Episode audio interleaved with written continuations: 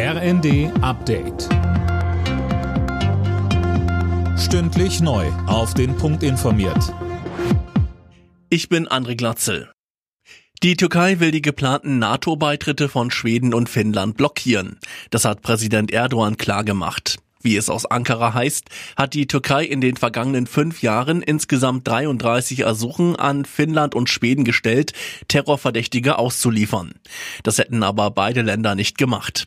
Delegationen aus beiden Ländern sollten sich nicht die Mühe machen, in die Türkei zu reisen, um seine Regierung von den Beitrittsgesuchen zu überzeugen, so Erdogan.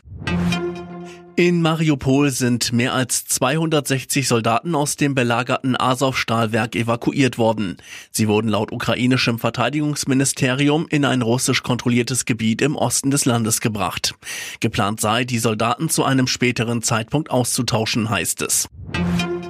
Nach der NRW-Wahl wird der Ausgang der Abstimmung jetzt in den Berliner Parteizentralen aufgearbeitet. SPD-Chef Klingbeil räumte den klaren Sieg der CDU ein. Die Sozialdemokraten hätten mit neun Prozentpunkten Abstand zur CDU verloren. Nun sei CDU-Ministerpräsident Wüst am Zug, Gespräche über eine neue Landesregierung zu führen.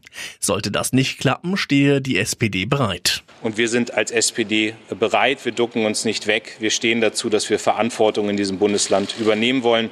Die Reihenfolge ist aber klar. Herr Wüst ist derjenige, der zuerst Gespräche führt. Der Termin für die nächste Leipziger Buchmesse steht. Sie soll im kommenden Jahr nicht schon im März, sondern erst Ende April stattfinden. So will man mit Blick auf die Corona-Pandemie größtmögliche Planungssicherheit haben. Die Buchmesse war zuletzt ja dreimal in Folge abgesagt worden. Bei der Eishockey-WM hat die deutsche Nationalmannschaft einen weiteren Sieg eingefahren. Im dritten Vorrundenspiel setzte sich das DEB-Team mit 3 zu 2 gegen Frankreich durch.